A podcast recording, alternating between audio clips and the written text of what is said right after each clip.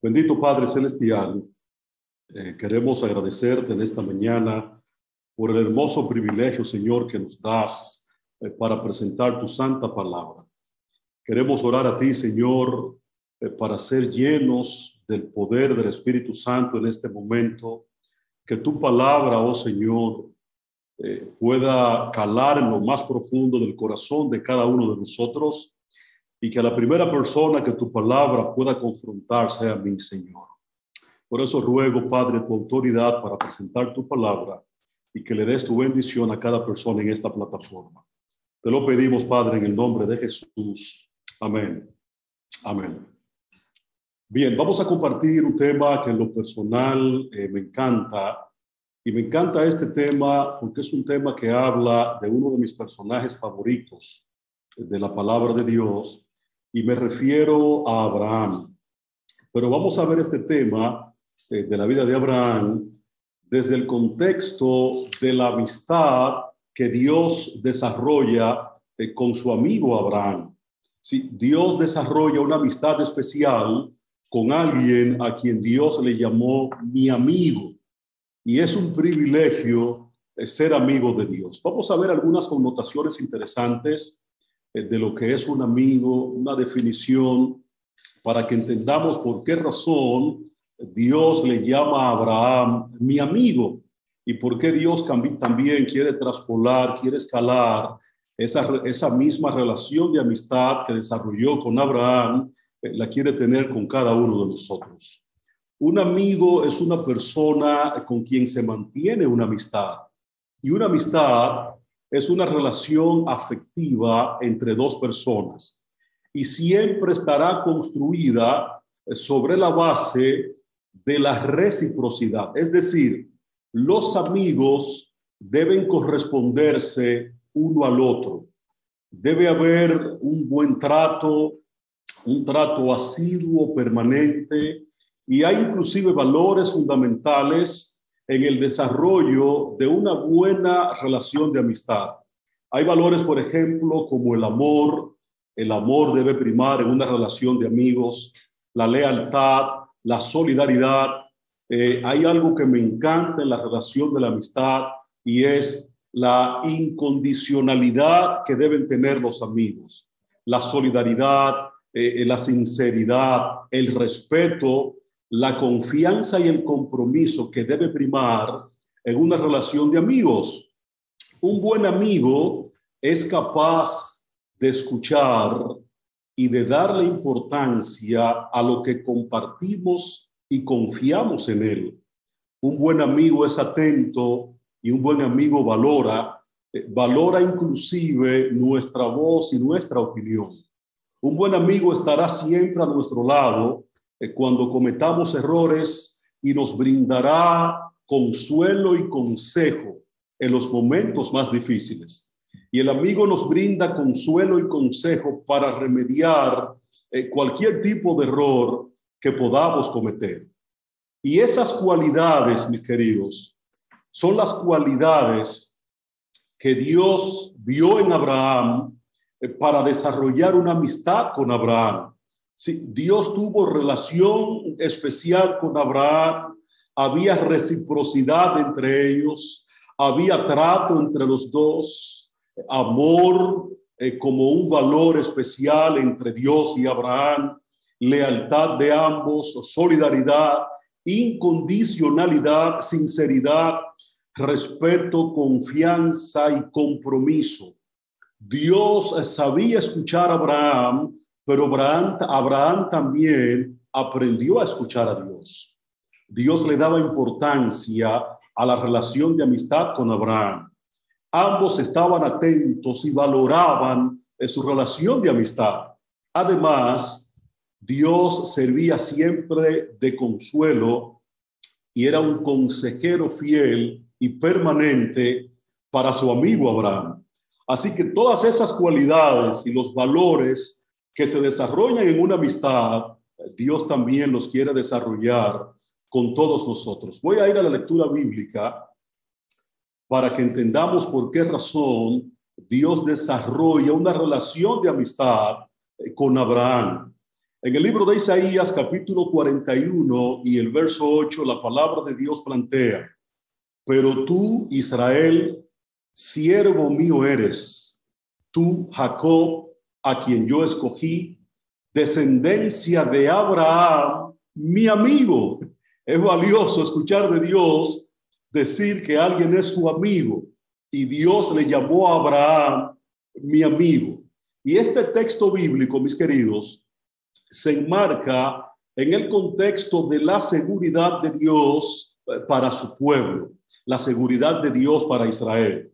Y este texto confirma que Israel puede depender confiadamente de Dios, eh, tranquilamente de Dios.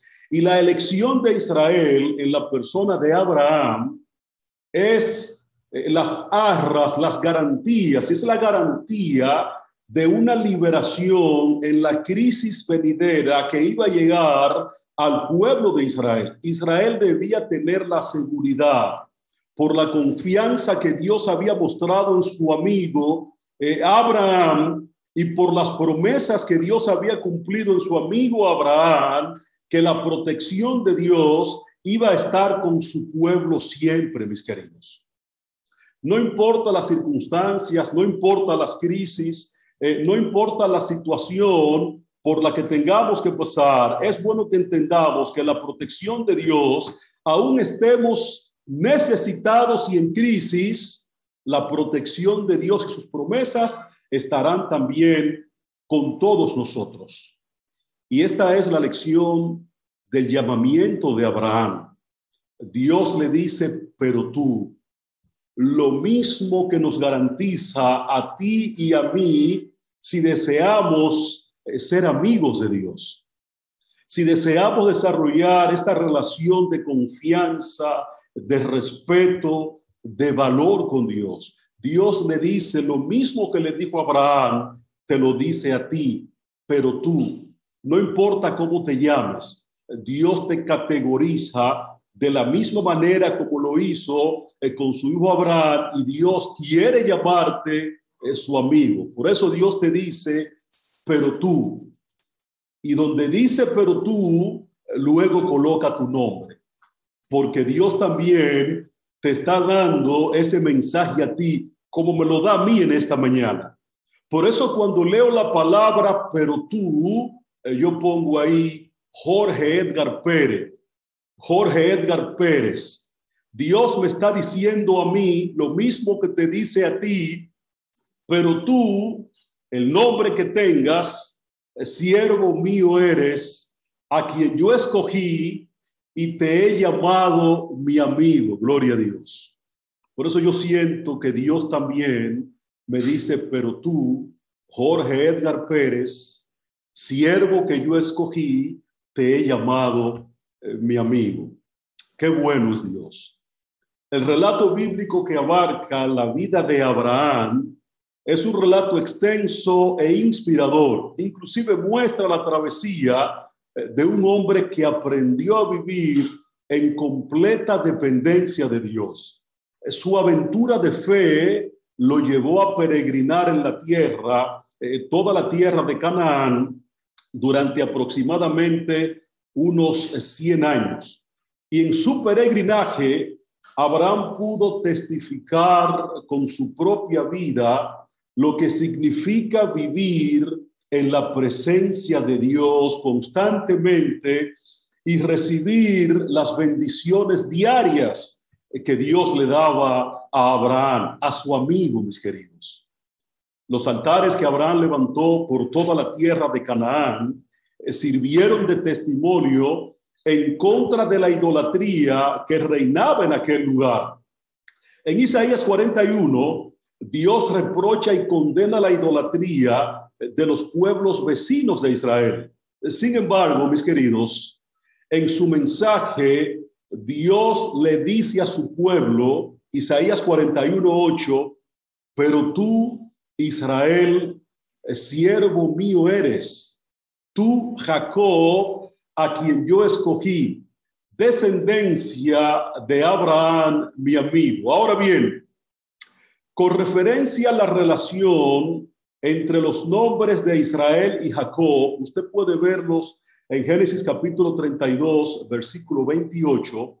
Eh, ambos nombres se emplean en la Biblia indistintamente para representar tanto a Jacob como a sus descendientes y también nos representa a cada uno de nosotros.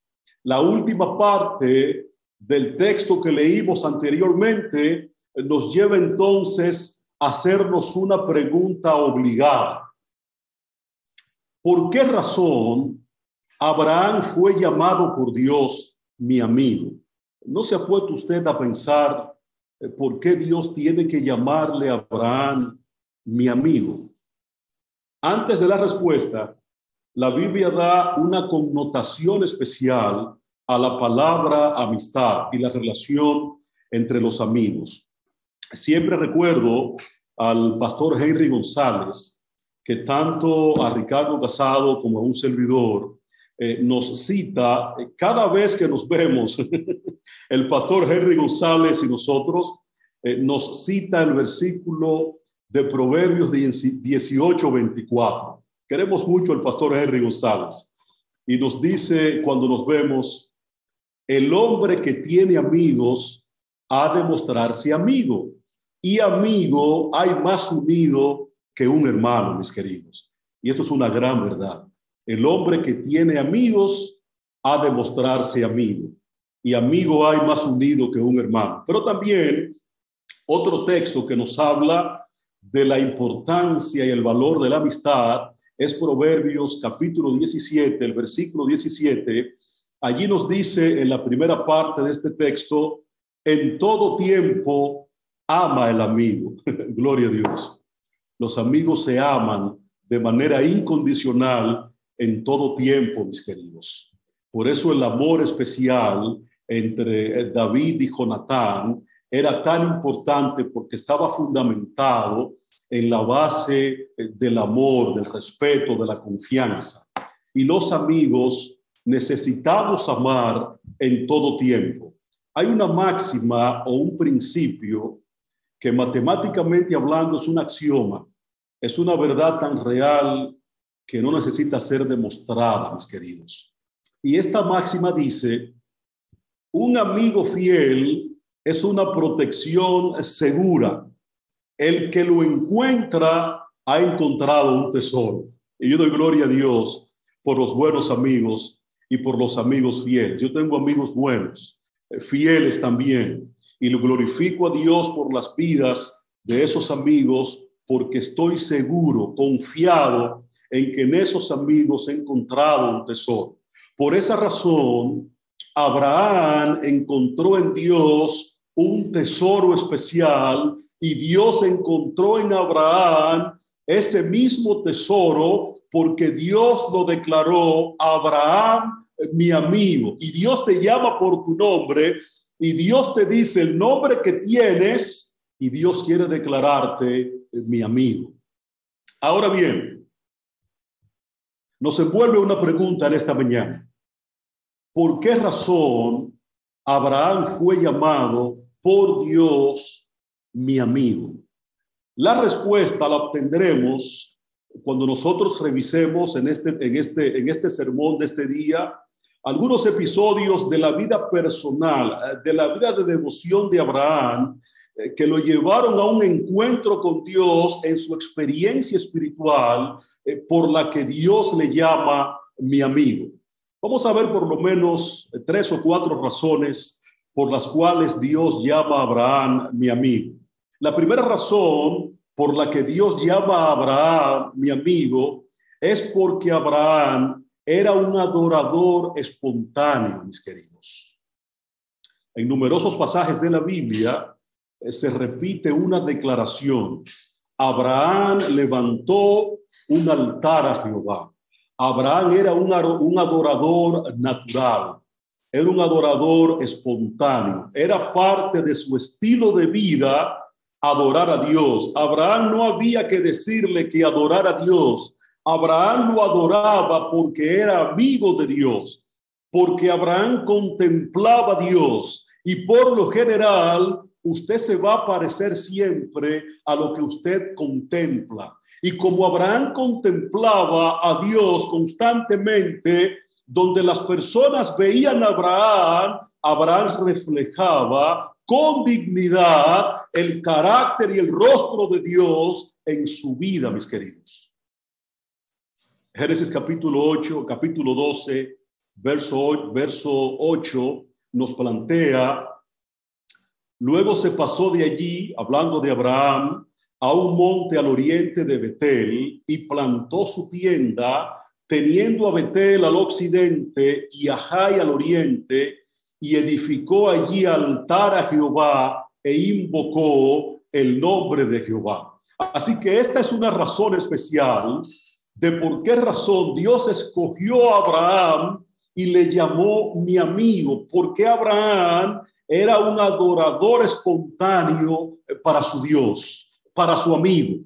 Y eso tiene que ver con la adoración, mis queridos, con la obediencia, con la devoción personal y con la consagración neta, plena que debemos tener eh, cada uno de nosotros para con Dios. Y Abraham lo manifestaba en, los diferentes sacrificios eh, que a través de la mediación en la presentación de una víctima, un cordero, eh, Abraham hacía para Dios. En este proceso sacrificial, Abraham representaba cómo él adoraba a Dios y cómo Abraham se sentía complacido en estar en la presencia eh, de su Dios. Abraham representaba siempre con toda la dignidad los intereses de Dios en los momentos y lugares en los que Abraham les tocó vivir. Abraham tenía una máxima en su vida y es que Abraham entendía que todo lo que él era y todo lo que él tenía era del Señor, mis amados. De paso, Salmo 24 lo plantea. De Jehová es la tierra y su plenitud, el mundo y los que en él habitan. Y Abraham entendió muy temprano que todo lo que él era y todo lo que él poseía le pertenecía a su amigo y su amigo le agradaba compartirlo eh, con Abraham. Abraham, la palabra de Dios registra que salió de Arán con muchas riquezas. Pero Abraham, a pesar de salir con tantas riquezas de Arán, nunca se había olvidado de dónde provenían las bendiciones eh, que Dios les, le permitía tener, que daban como resultado las riquezas que Abraham tenía. Llegó hasta Siquem y en Génesis capítulo 12, verso 7, la Biblia relata, y apareció Jehová a Abraham y le dijo, a tu descendencia daré esta tierra, y edificó allí un altar a Jehová eh, quien le había aparecido. Abraham aquí está de nuevo adorando a Dios, dándole a Dios dos cosas que solo le pertenecen a él y que el enemigo también ha querido granjearse, el diablo ha querido granjearse dos cosas que solo le pertenecen a Dios, mis queridos. Y son la adoración y la obediencia. Tu adoración y tu obediencia, al igual que Abraham, deben ser dadas solo a Dios. Y la respuesta orgánica de Abraham fue, voy a edificar un altar para adorar a Dios. Y el texto, este texto de Génesis 12:7, lleva implícito que Abraham creyó las palabras de Dios y confió en sus promesas. En Génesis capítulo 12, el verso 8, Allí nos dice que luego se pasó de allí a un monte al oriente de Betel y plantó su tienda, teniendo a Betel al occidente y a Jai al oriente, y edificó allí altar a Jehová e invocó el nombre de Jehová. Donde quiera que Abraham se movía, Abraham estaba eh, levantando un altar, adorando a Dios y glorificando el nombre de Dios. Y es justamente lo que Dios quiere ver en cada uno de nosotros, para Dios también eh, ponernos el sello de la amistad tal cual la tenía con Abraham. Dios quiere que nosotros le representemos dignamente donde quiera que estamos, donde quiera que nos movamos, la gente debe entender que ahí hay un representante digno de Dios, un embajador del reino de los cielos, un amigo o una amiga de Dios. El pasaje anterior agrega que además de edificar un altar a Jehová, Abraham invocó el nombre de Jehová. Y, es bueno notar que el verbo que se traduce como invocar en el texto que acabamos de leer de Génesis capítulo 12, verso 8, en su raíz original, si este verbo en hebreo es kará, y kará tiene una doble connotación. Tiene una primera connotación de llamar y la segunda connotación de, proclamar. Kará eh, cuando Abraham invocaba, utilizaba la palabra cara porque Abraham estaba llamando, estaba adorando, estaba orando, pero también estaba proclamando. En otras palabras, este verbo encierra el hecho de llamar a Dios, mis queridos, por medio de la oración y el de proclamar el nombre de Dios a los demás por medio de la testificación, el testimonio personal y la predicación. Y esto es lo que precisamente lograba el amigo de Dios Abraham cuando realizaba sus sacrificios.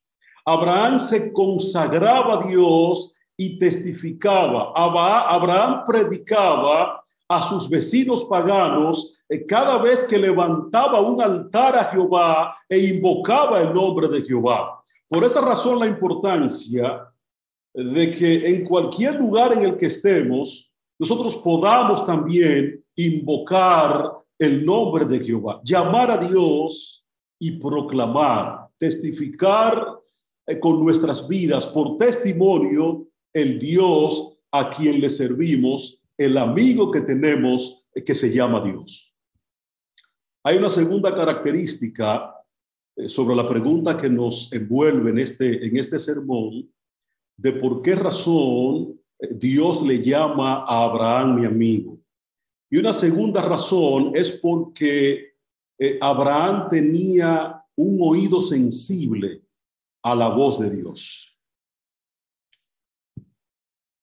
Cuando Dios llama a Abraham para salir de Ur de los Caldeos, Abraham estuvo dispuesto a escuchar la voz de Dios y su claro mensaje cuando Dios le dijo, Génesis capítulo 12, verso 1, vete de tu tierra y de tu parentela y de la casa de tu padre a la tierra que te mostraré, mis queridos. ¿Por qué razón Abraham estuvo dispuesto a escuchar la voz de Dios? Porque Abraham conocía a Dios. Abraham era amigo de Dios. Abraham representaba los intereses de Dios. Y entre todas las voces que Abraham escuchaba, Abraham sabía identificar la voz de Dios. Y es justamente lo que debe pasar contigo y lo que debe pasar conmigo también. Nosotros diariamente escuchamos muchas voces. Dentro de todas las voces que escuchamos, mis queridos, debemos aprender a identificar la voz de Dios. Debemos aprender a escuchar cuando Dios nos habla y cómo Dios nos habla. Inclusive, la mejor manera de tú escuchar la voz de Dios es cuando Dios te habla a través de su palabra. la mejor revelación de Dios, Dios te la da en su palabra, mi querido. Dentro de todas las voces que tú puedas escuchar, debes aprender a identificar la voz de Dios. Cuando Dios te habla, obedece, cumple y ejecuta. Muchas veces Dios permite que lleguen crisis, que lleguen situaciones difíciles eh, para Dios hablar, para Dios hablarnos, mis queridos.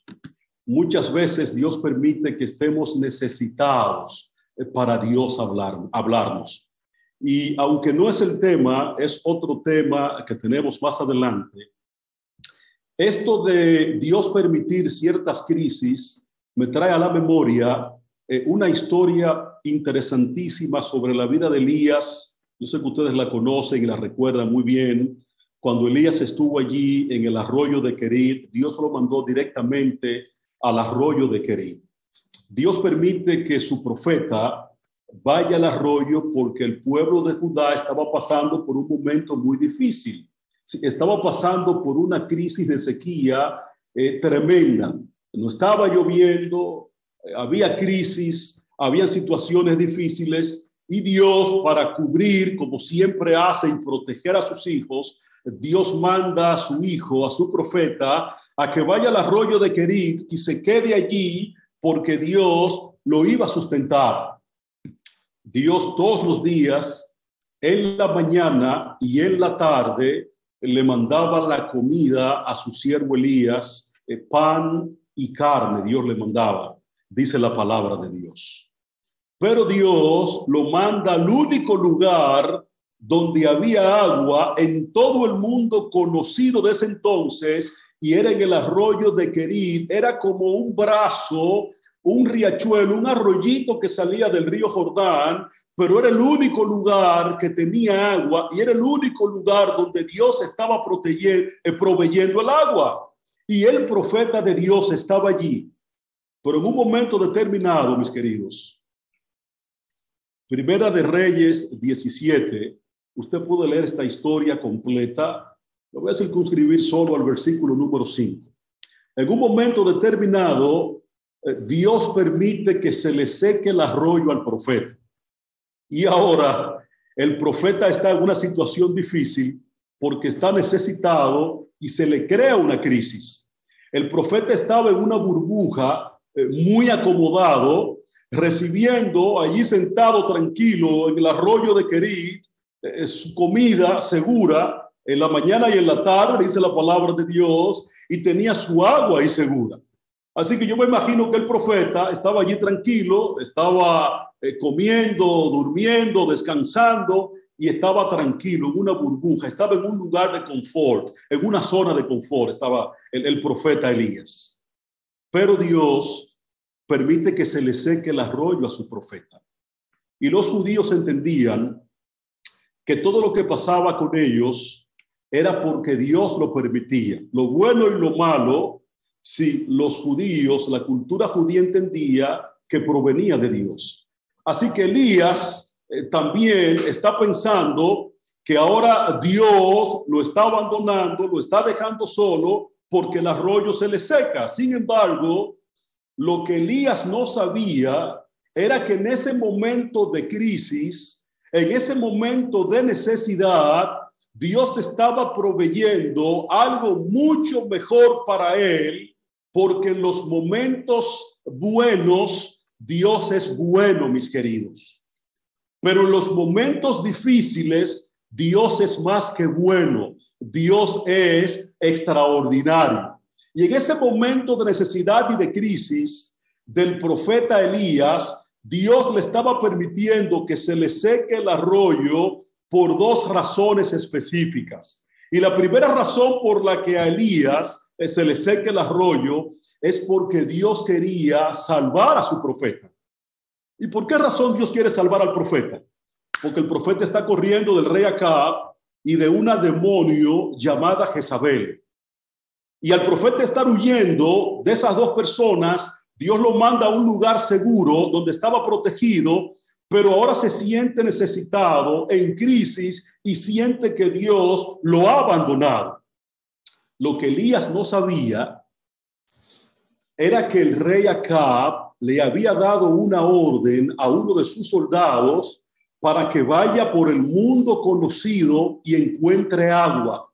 Y el único lugar donde había agua era en el arroyo de Kerit, donde estaba Elías, y si el soldado llegaba, que de paso iba a llegar, y encontraba a Elías, no solamente Elías iba a pasar un momento de crisis o dificultad, sino que lo iban a matar irremediablemente.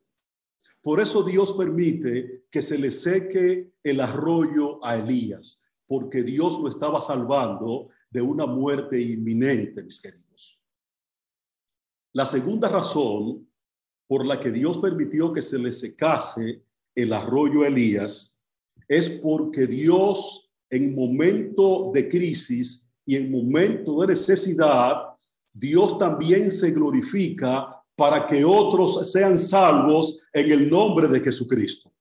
Así que Dios ahora, luego de secar el arroyo, le dice a su profeta, mira, quiero que ahora te vayas a Zarepta de Sidón y allí encontrarás una viuda que te va a sustentar, que te va a sostener.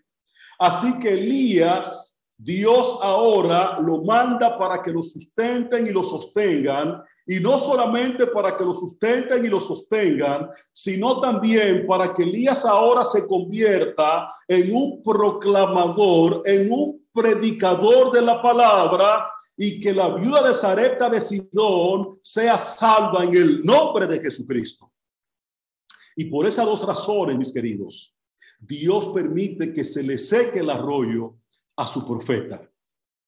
Dios quería darle una lección especial de vida, de vida espiritual a su profeta, mis queridos. Dios en momentos determinados de tu vida eh, permite también que se te seque tu arroyo para sacarte de la zona de confort, para que entiendas eh, que Dios quiere glorificarse en tu vida y que tú debes también convertirte en un canal de salvación y de bendición para otros. Porque el que se acomoda, mis queridos, crece hasta ese momento, no avanza más. Justamente esta semana me pasó algo muy curioso, muy interesante de paso es una, es una historia que me dio una gran lección y me dio una lección y por eso pensé en la vida de Elías y, y, en lo que estamos planteando en esta mañana. Yo tuve el privilegio de involucrarme en un momento determinado con mi esposa en un proceso conjuntamente con varias de las gedeonas.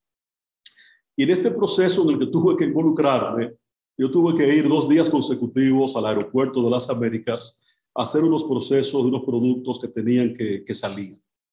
Y en ese proceso, las gedeonas no entendían hasta este momento en el que Dios les está hablando en esta mañana a través de este siervo vil, las gedeonas no entendían eh, por qué razón Dios les estaba creando una crisis y les estaba permitiendo que se cree una necesidad eh, por situaciones por las que tuvieron que pasar.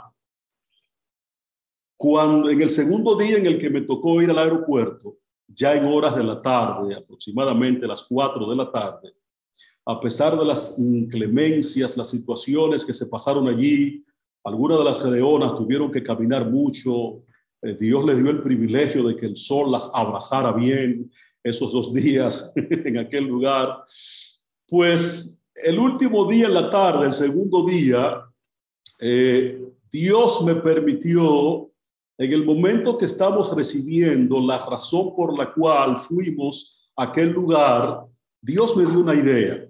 Dios me dijo, tienes que orar por Eugenio, que es el, el inspector de aduanas que estaba allí verificando unos productos antes de salir. Y yo dije, wow, yo no creo, Señor, que tú me estás hablando ahora para que aquí en este lugar yo tenga que orar por ese Señor. Pero dije, si es la inquietud que tú me estás poniendo en el corazón, vamos a orar en tu santo nombre. Estaban conmigo en ese momento una de las gedeonas con su esposo.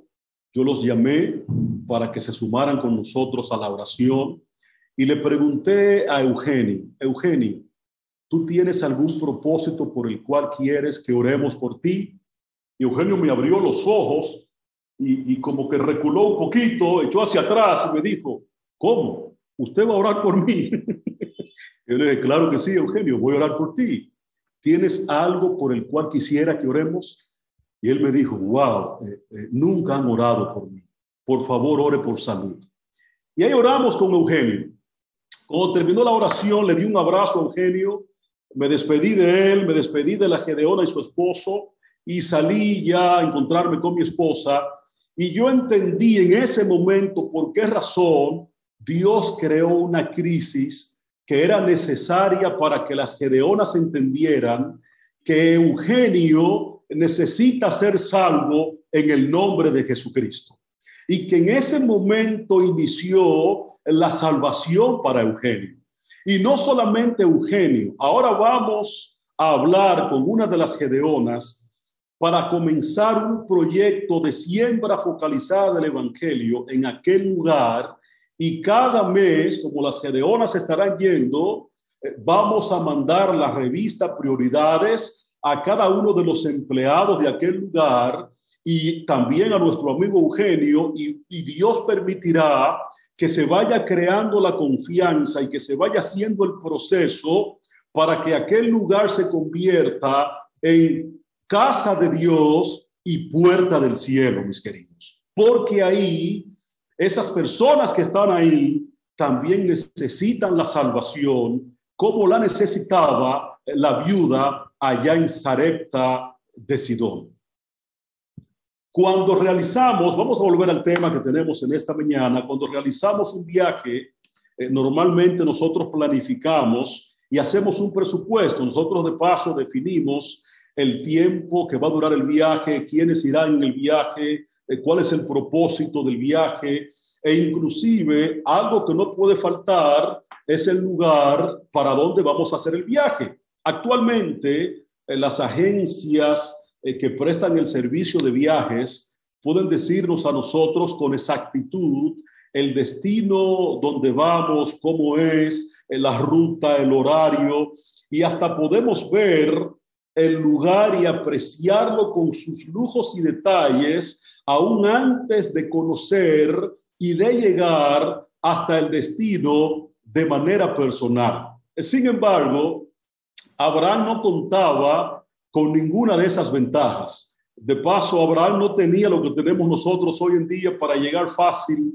a cualquiera de los lugares. Tenemos ahí un GPS que nos lleva a cualquier lugar en el que vayamos y una herramienta, una aplicación que a mí lo personal me encanta, que es la aplicación de Waze. Así que con esas aplicaciones no estamos perdidos en ningún lugar, mis queridos. Sin embargo, Abraham eh, sí contaba con algo más importante que el Waze o que el Google Maps o que el GPS que nosotros usamos para manejarnos. Abraham contaba con la presencia de Dios y con sus promesas. Abraham conocía a su amigo, a Dios, e identificaba donde quiera que estaba eh, la voz de Dios. Por eso les decía que como cristianos, nosotros también necesitamos aprender a identificar, necesitamos aprender a, escuchar eh, la voz de Dios y y a identificarla tal cual lo hacía el amigo de Dios, Abraham. Así que todo verdadero creyente cuenta con la bendición de escuchar y conocer la voz de Dios. Tú cuentas con ese privilegio. Yo también cuento con ese privilegio. Y Dios te crea crisis a veces para que aprendas a caer de rodillas y a meterte en oración con Dios para que aprendas a escuchar eh, la voz de Dios y para que podamos enfocarnos en lo que Dios quiere que nos enfoquemos como amigos de Dios. Y es posible que la voz de Dios hoy en día podamos escucharla con la misma certeza y la claridad con eh, la que escucharon la voz de Dios los hombres del pasado y las grandes mujeres también del pasado. Jesús dijo que sus ovejas lo siguen.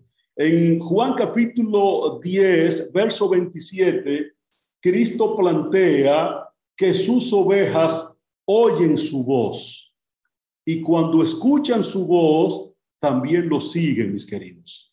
Y nosotros somos parte de ese redil de Jesucristo, que debemos aprender a escuchar su voz y seguirlo en obediencia y adoración cuando escuchemos la voz de Dios.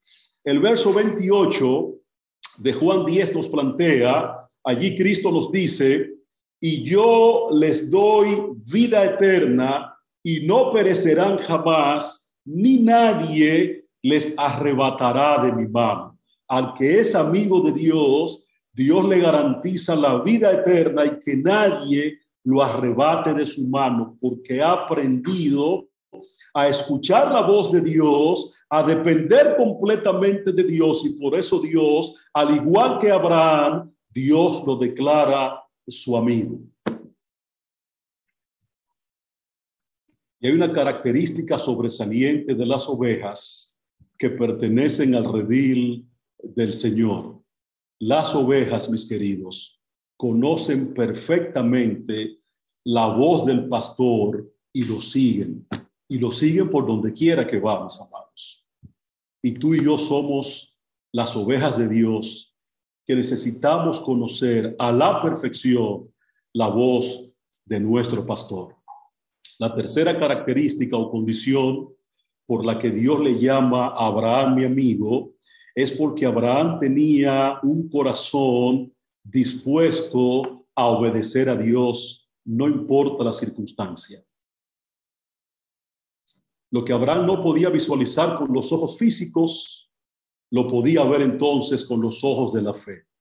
Y con toda razón, el reformador Martín Lutero dijo un día, refiriéndose a Abraham, que Abraham aprendió a vivir con los pies en la tierra, pero con la vista en el cielo. Y es lo que Dios quiere eh, para ti y para mí. Cuando Dios hace oír su voz, es con el propósito de que la voz de Él sea escuchada y obedecida. Y esa es la razón por la cual Dios se dio a conocer a Abraham para que al oír la voz de Dios, Abraham obedeciera su mandato. Abraham se convirtió en parte, eh, Abraham se convirtió en parte integral e importante como el padre de muchas naciones, porque Abraham aprendió a oír y a obedecer la voz de Dios. Así que en el relato bíblico, la palabra de Dios nos confirma, en Génesis 22, 18, en tu simiente serán benditas todas las naciones de la tierra por cuanto obedeciste mi voz. Abraham escuchó y obedeció la voz de Dios y en la simiente de Abraham fueron bendecidas todas las naciones de la tierra, mis queridos. en Cristo, mis queridos, son bendecidas todas las naciones de la tierra. No solamente Isaac como hijo de Abraham, sino también cada uno de nosotros. Y esa es la diferencia entre los que reciben las bendiciones de Dios y aquellos que no las reciben. Todos, de alguna u otra manera, oyen la voz de Dios, pero no todos están dispuestos a escuchar la voz de Dios y a obedecer. Por esa razón es que Dios se va a glorificar siempre en sus amigos, porque al igual que Abraham son capaces de escuchar y de obedecer. Por eso Dios prometió a Isaac que él iba a cumplir la promesa hecha a su padre, a Abraham, e iba a multiplicar su descendencia le, iba a dar la tierra como herencia y en él también serían benditas todas las familias de la tierra. Dios le recuerda a Isaac el accionar de su padre Abraham como amigo de Dios y en Génesis 26, 5, allí el Señor declara, por cuanto yo Abraham mi voz y guardó mi precepto, mis mandamientos, mis estatutos y mis leyes, mis amados. Cuando somos obedientes a la ley de Dios, cuando somos obedientes al código moral de Dios, Dios garantiza que mucha paz van a tener los que aman su ley. Y para ellos no habrá tropiezo. Por esa razón, Dios le garantiza a Isaac que por la amistad que Dios desarrolla con su padre, con Abraham, en Isaac también iban a ser bendecidas todas las simientes, de todas las naciones de la tierra, en la simiente eh, del hijo de Abraham.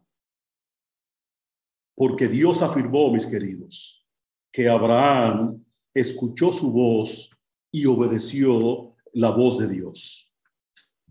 Una cuarta razón por la que Dios le llamó a Abraham mi amigo es porque Abraham tenía una fe inquebrantable en Dios y en sus promesas, mis amados. La fe de Abraham era incólume, mis queridos. La fe de Abraham era inquebrantable. Y aun cuando Dios le pidió que le entregara a su hijo Isaac en sacrificio, Abraham no vaciló y Abraham no se lo negó porque Abraham sabía el amigo que tenía y en el Dios en quien él había confiado. Por eso es que en Hebreos 11, 17 al 19, eh, se afirma allí que Abraham le creyó a Dios y creyó que Dios, eh, creyó que Dios podía levantar a Isaac aún de entre los muertos, cuando Dios le pide a su hijo para ser sacrificado, Abraham lo entrega y entiende que Dios con su voz, porque la voz de Dios tiene poder no solo para crear, sino también para resucitar en el nombre de Jesucristo. La voz de Dios tiene el poder para llamar a un muerto de la tumba y que el muerto resucite en el nombre de Jesucristo. Por eso Cristo lo hizo con Lázaro. Y cuando Cristo llama a Lázaro de la tumba, Cristo solo menciona el nombre de Lázaro, porque si Cristo dice resucita sin mencionar el nombre de quién va a resucitar, todos los muertos que estaban en el entorno a Lázaro también iban a resucitar, porque la voz de Dios tiene poder para levantar los muertos, mis queridos. Por eso Dios le dice a su amigo Lázaro, Cristo le dice a su amigo Lázaro, Lázaro, ven fuera. Y Lázaro resucitó por el poder de la palabra de Cristo Jesús. Y Abraham tenía la fe inquebrantable y la confianza de que si Dios le había pedido a su hijo en sacrificio, Dios podía levantarlo de los muertos y resucitarlo para que en Isaac se cumpliera la promesa de la bendición de Dios a todas las naciones que Dios le había prometido en Abraham, a Abraham. Dios le prometió a Abraham que en él serían benditas todas las naciones y serían benditas en su simiente. Y la simiente de Abraham era Isaac, y en Isaac iban a ser benditas las naciones de la tierra, pero la simiente de Abraham también era Jesucristo, y en Cristo, mis queridos, tú y yo eh, somos bendecidos en su santo nombre. Por esa razón, tu fe y mi fe eh, tienen que ser inquebrantables para que confiemos en las promesas de Dios y de que Dios cumple sus promesas y Dios te quiere bendecir.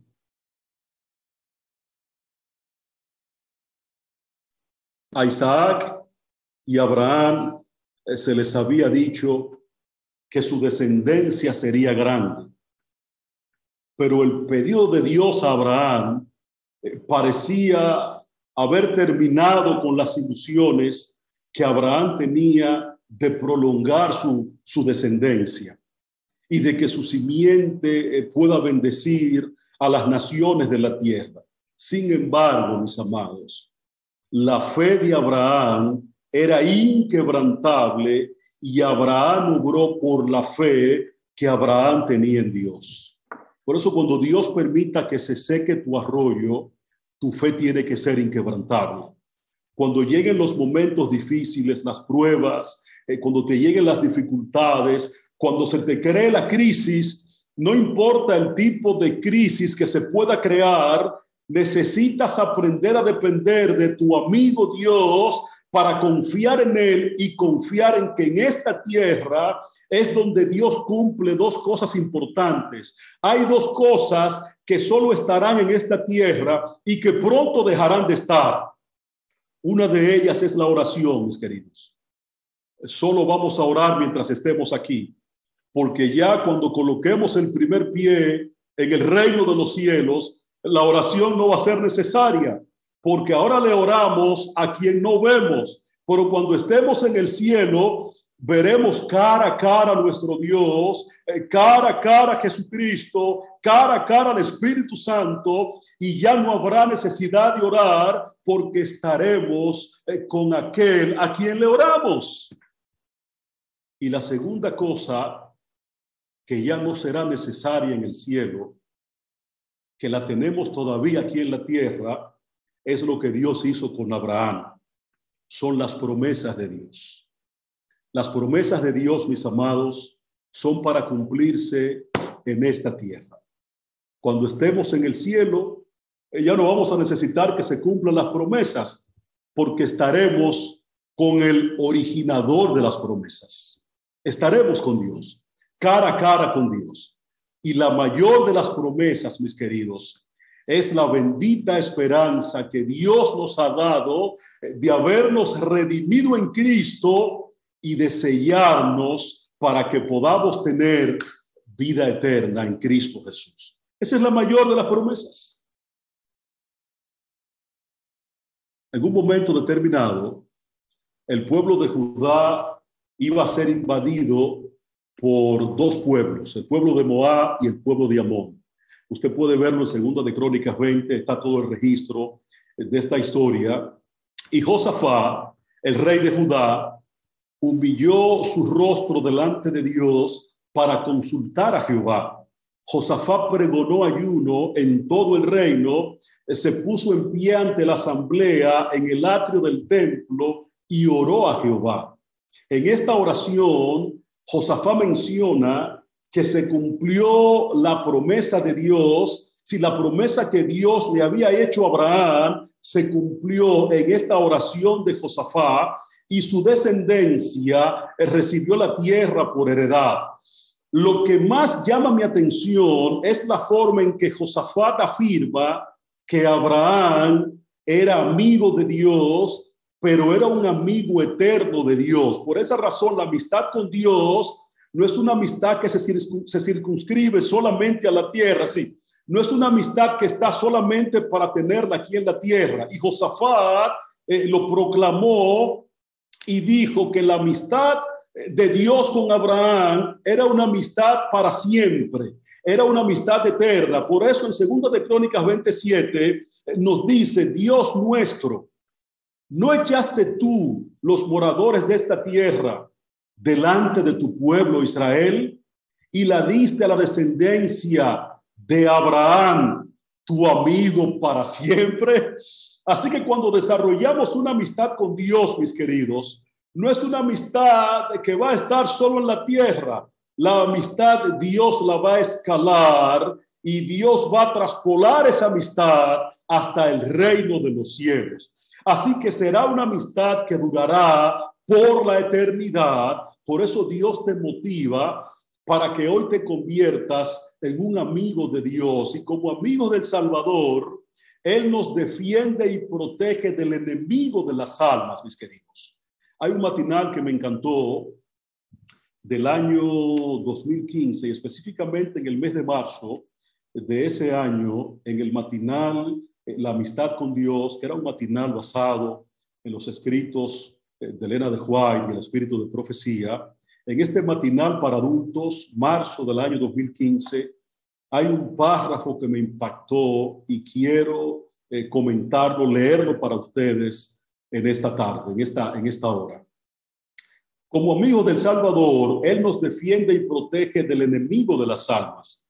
Nos rodea con sus brazos cariñosos se interesa por nuestros problemas y por nuestras aflicciones. Nos acompaña en las experiencias buenas y malas de la vida, nos aconseja, nos reprende con amor, llora con y por nosotros, da su vida por nosotros.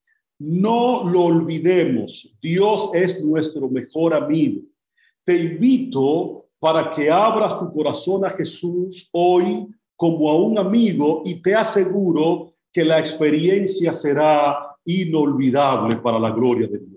Job también plantea en Job 22, versos 21 y 23, vuelve ahora en amistad con Dios y tendrás paz y la prosperidad vendrá sobre ti. El verso 23 plantea, si te vuelves al omnipotente, serás edificado y alejarás de tu morada la aflicción. La amistad con Dios, mis queridos, es un vínculo especial de intimidad que Dios nos concede a los que nos hemos reconciliado con Él. Por esta razón, Abraham fue el amigo de Dios eterno, el amigo de Dios para siempre. Segundo de Crónicas 27, eh, la segunda parte lo plantea. Jesús también les repitió en dos ocasiones a sus discípulos, ustedes son mis amigos si hacen lo que yo les mando. Tremendo. Juan 15, 14 tiene una de esas dos ocasiones en la que Cristo le plantea a sus discípulos y a nosotros también, ustedes son mis amigos si hacen lo que yo les mando. Y usted se ha preguntado a qué Dios lo manda, mi querido. Usted se ha preguntado en algún momento a qué Dios lo manda y por qué razón Dios quiere convertirse en amigo de usted. Mateo 24, 14 plantea por qué razón eh, Cristo está diciéndole aquí a los discípulos que van a ser sus amigos si hacen lo que Él les está mandando. Y Cristo nos plantea a nosotros que seremos sus amigos si hacemos lo que Él nos está mandando. ¿Y a qué nos manda Cristo? Mateo 24, 14.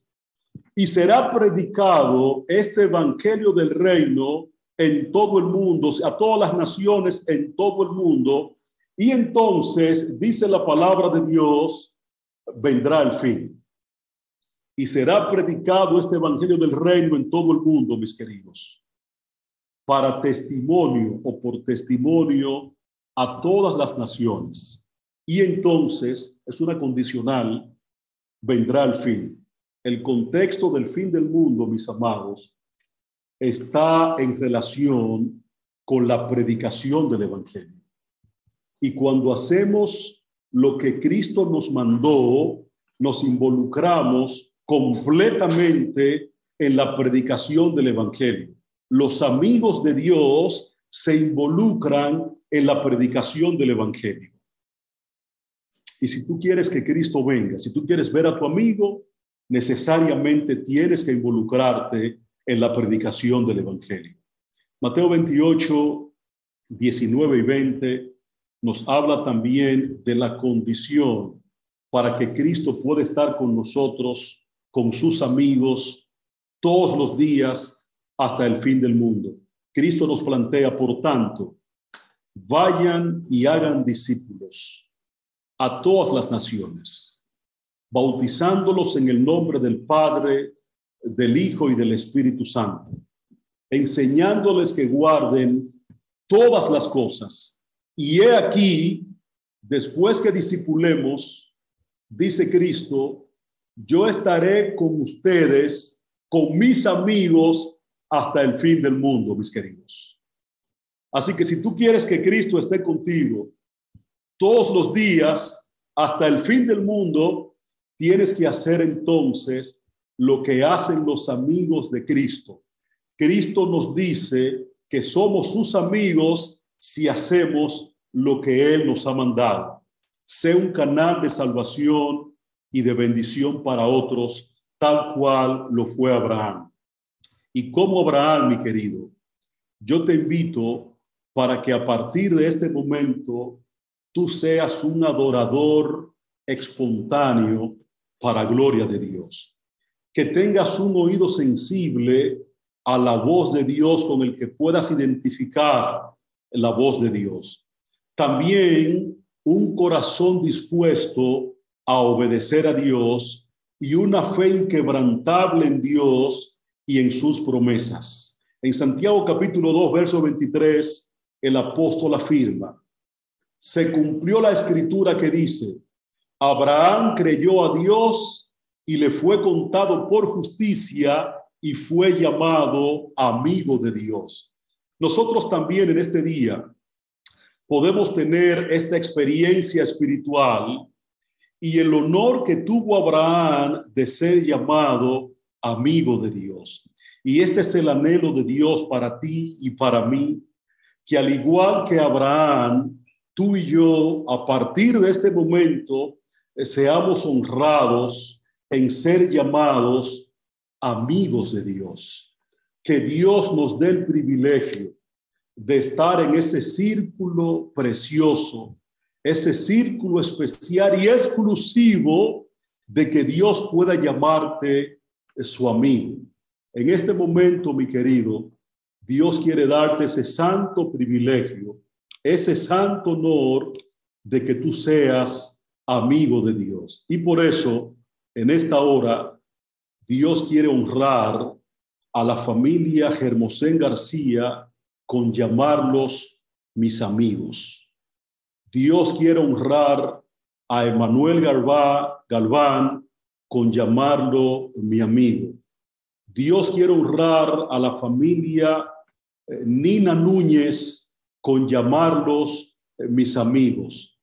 Dios le quiere decir en este momento a Ángel García, tú eres mi amigo. Dios le quiere decir a Ashley del Orbe, tú eres mi amiga.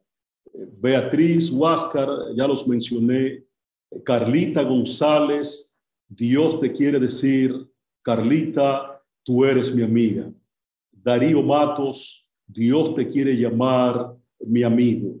Dilenia Chapman, Stacy Tocay, Freddy Milanés, familia Barrera Medina, Griseida Matos, Edgar Barrera, Jensi Romero, Lía, eh, familia Pérez Segura en general, a mi madre Margarita Pérez, Marilín del Orbe, Marta Nina, la familia Morero Nina, eh, también a Natalia, Ramona Méndez, eh, alguien que está en un celular llamado Redmi Note, Susana Ortiz, William Montero, la familia Montero Quesada, Joanna Vargas, todo el que está colocado, eh, escuchando eh, en esta mañana, en este momento, eh, la santa palabra de Dios.